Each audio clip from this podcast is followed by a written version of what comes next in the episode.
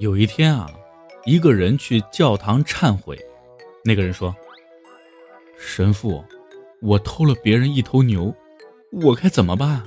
我把牛给你好不好？”神父回答：“我不要，你应该把那头牛送还给失主才对。”然后那个人说：“但是他说他不要。”神父就说了：“那你自己就收下吧。”结果当天晚上，神父回到家之后，发现他的牛不见了。